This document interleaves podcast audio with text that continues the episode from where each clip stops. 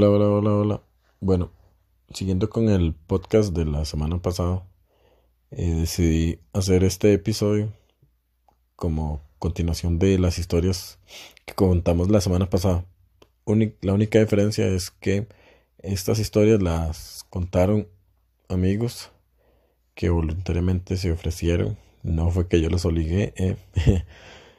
y entonces ellos decidieron contar sus experiencias. Entonces... Espero que les guste y que si no se asustan por lo menos se entretengan con las historias. Y esperamos que tener una segunda parte porque han sido muchas las, las historias que han enviado y no creo poder ponerlas todas entonces seguramente lo voy a dividir como en dos partes y nada espero que les guste y aquí están las Historias de terror. Eh, un 31 de diciembre, a medianoche, eh, cuando yo tenía 11 años, estábamos mi familia y yo celebrando Año Nuevo y nosotros siempre a medianoche acostumbrábamos a salir afuera al patio o a la calle para ver los juegos de pólvora que donde yo vivía se veían de los de Punta Arenas y también los de Palmares, Alajuela y San José del otro lado. Y también salíamos, acostumbrábamos a recoger Santa Lucías por un aguizote, era como una tradición en Año Nuevo.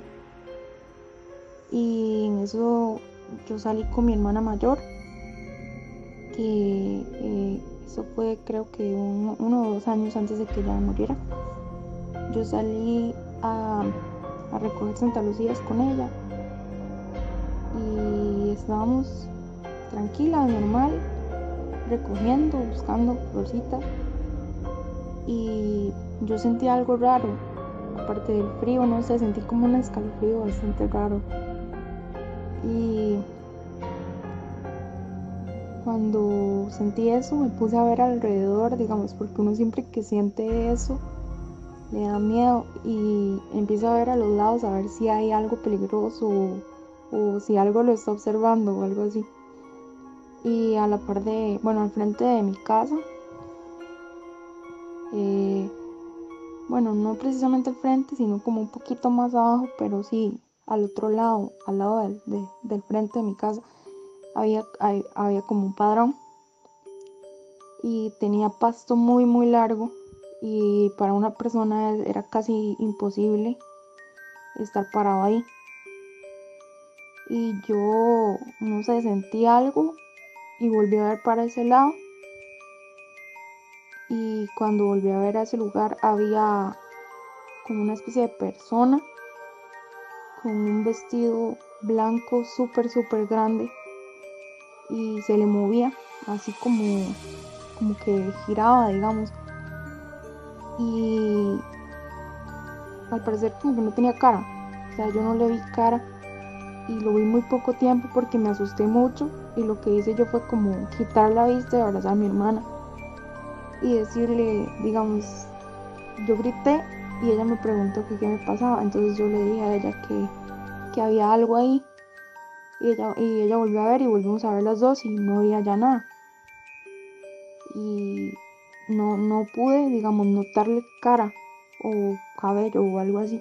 Simplemente vi la persona con un vestido blanco y ya después cuando yo le dije a ella ya no está.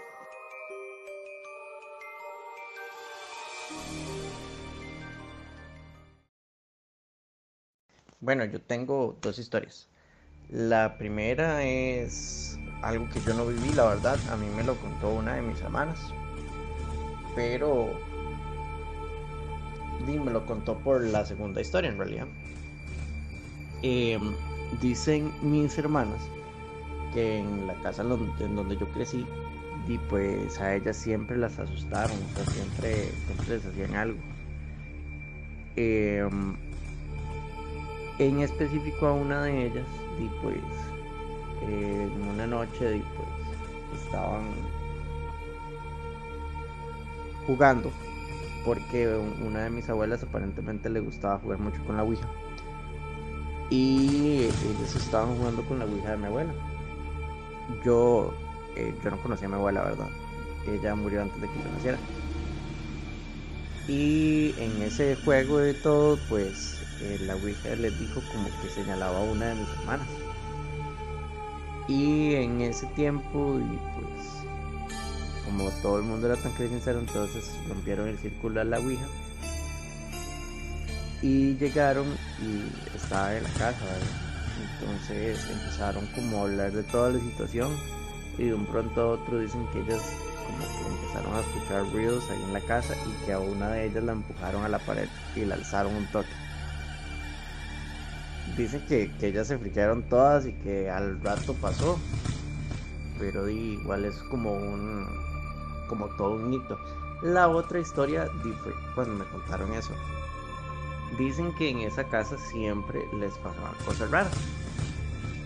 Hasta el momento en que nací yo. En cuanto nací yo, ya todo dejó de pasar. Excepto por algunas situaciones ahí aisladas, digamos, a mi mamá y a mí nos salían moretes en toda la piel. En cualquier momento, en cualquier lugar, yo me despertaba al día siguiente y ya tenía un montón de moretes en la piel. Y mi mamá también le pasaba.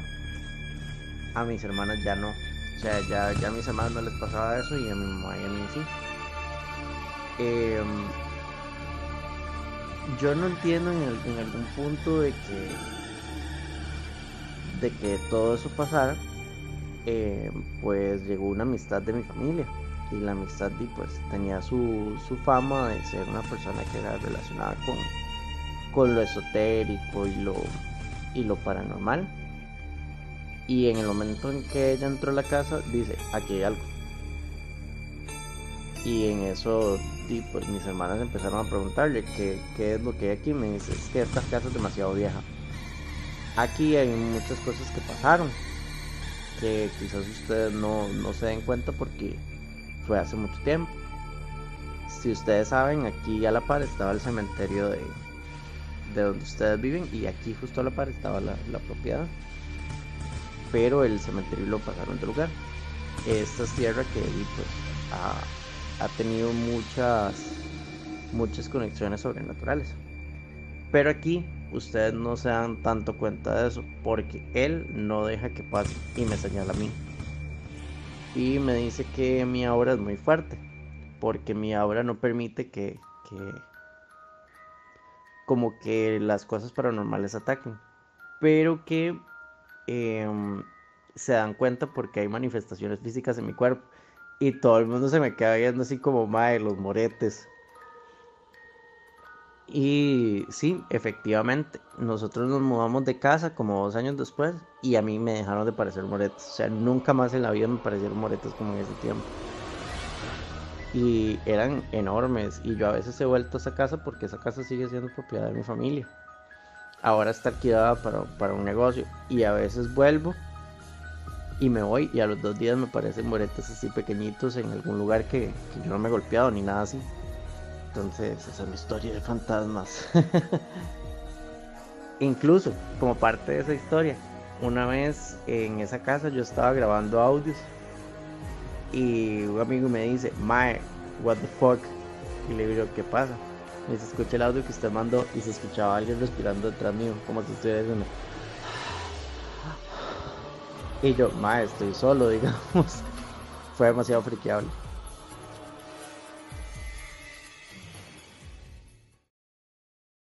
Em, una vez estaba con, con mi abuela y varios, y varios primos. Ella nos estaba contando que antes ellos cuando se, como no tenían despertador ni reloj ni nada de eso, y ocupaban levantarse temprano, ellos le decían una oración a las ánimas y, les decían que, que lo despertara tal hora o algo así. La verdad es que estábamos en vacaciones y yo me había quedado a, a dormir con a la casa de una prima.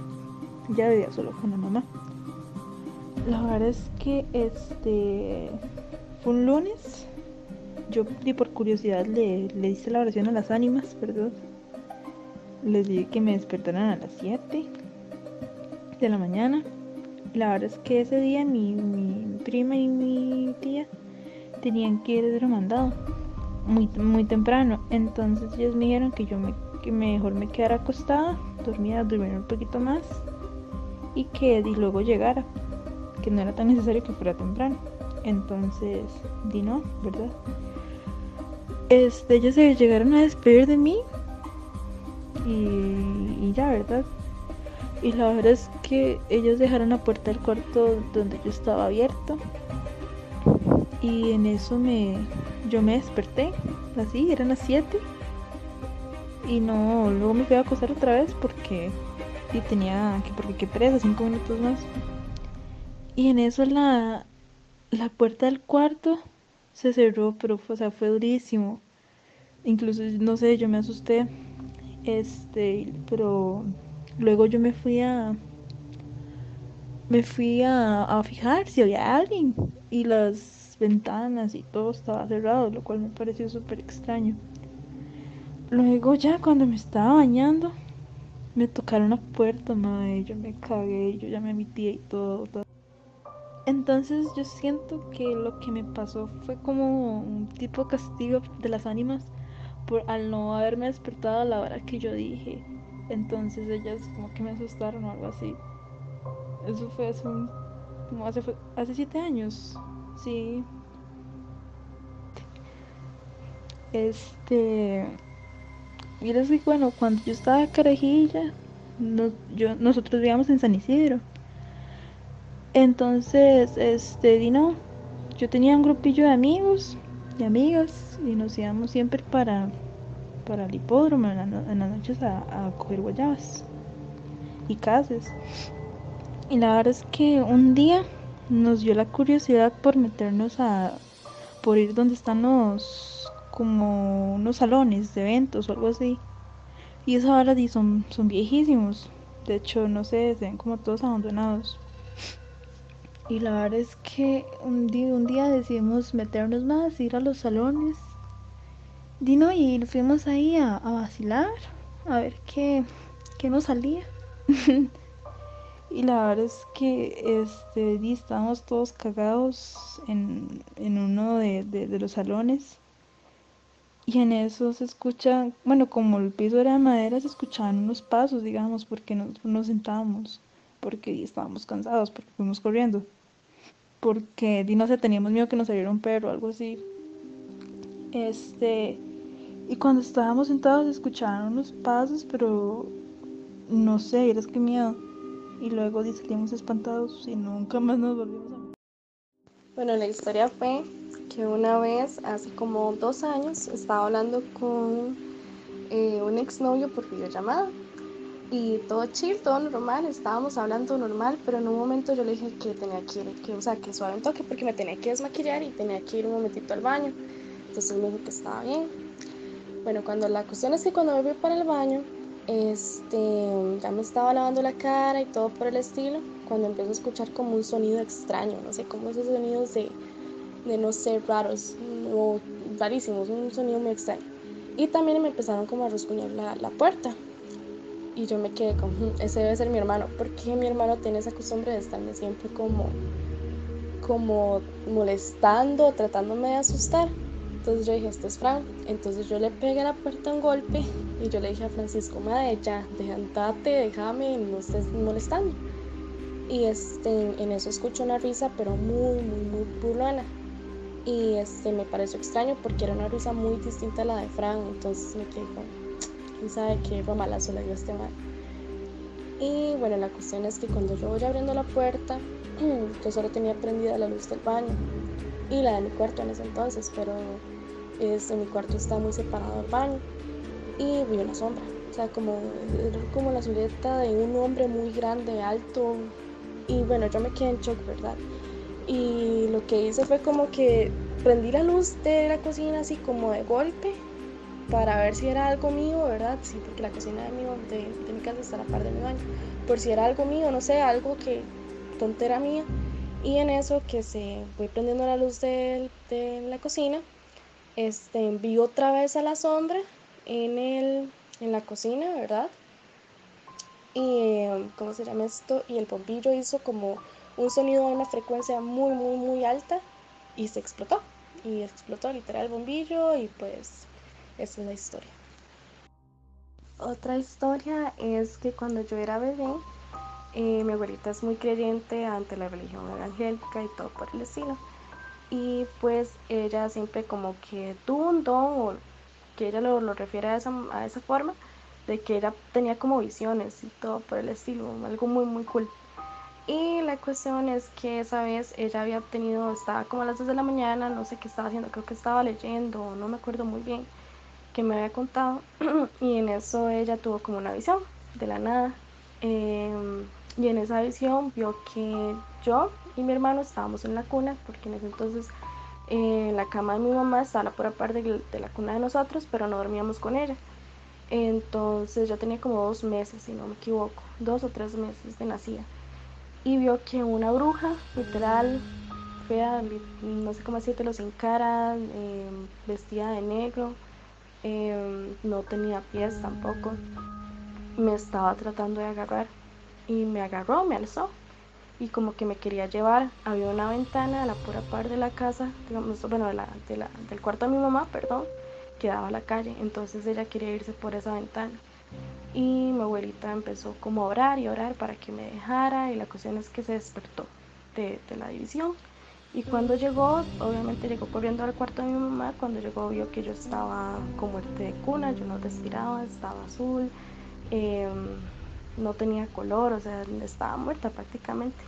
mi abuelita obviamente se puso como loca, no le quiso decir a mi mamá ni nada, no le quiso despertar, pero estaba como loca, me alzó y en eso empezó como a rezar por mí y también fue con una plancha y empezó a calentar trapos y todo por el estilo para, que, para ver si era que no sé que me dio como hipotermia o que fue para tratar de calentarme. Ella me trataba me tenía así como súper abrazada para que yo tratara de calentarme y en una de esas ya, ya volví a respirar ya se me puso como el color mío literal ya me puse rojita los cachetes y todo por el estilo esa historia desata muchas historias de mi vida porque a lo largo de mi vida siempre he tenido, soy una persona que tiene muchas pesadillas.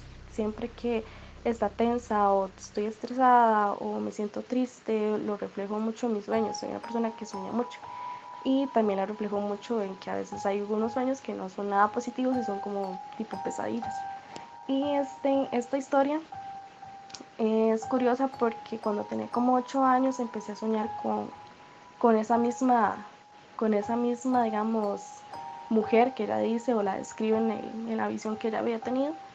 Pero como que estamos en mi casa y cada vez que ella viene entrando, porque por decirlo así, este, eh, siempre en el sueño yo estoy como en la cocina y la cocina da directamente vista a la calle, a la calle principal, ¿verdad? De, de donde vivo.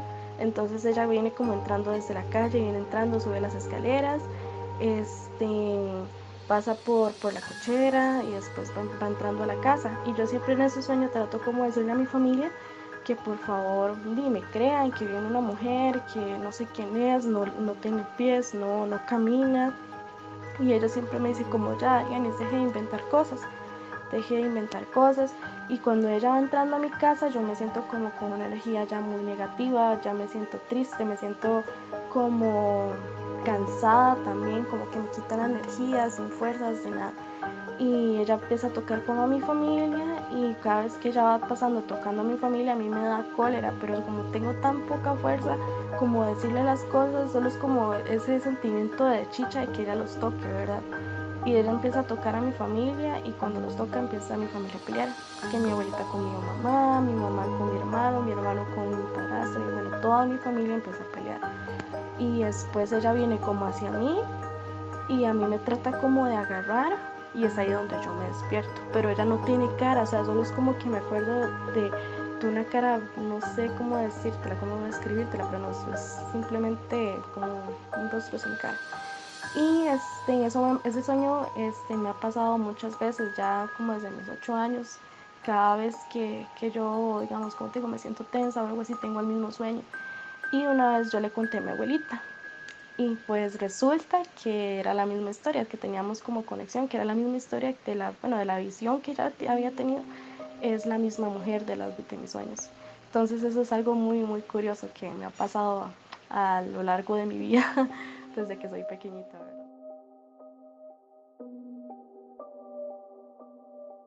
La empresa era como unos tres pisos. que trabajaba en el turno de la noche. Hubo una noche en que yo estaba con otros cuatro compañeros que eran el grupo que yo tenía a cargo. Eh, la cosa que estábamos viendo el trabajo, ¿verdad? Estábamos en el tercer piso. En el tercer piso había una ventanita para ver afuera. Y esa noche siempre trabajamos de día, pero ese día andábamos de noche. La cosa es que estábamos ahí y viene un compañero y se asoma por la ventana y dice, uy, mae, y dice, vengan, vean. Es que nos asomamos. Era los primeros días que estábamos ahí. Nos asomamos y había un mae agachado eh, a la orilla del edificio. O sea, ¿qué hace un mae agachado a la orilla de un edificio a las 3 de la mañana en una zona franca? Solo.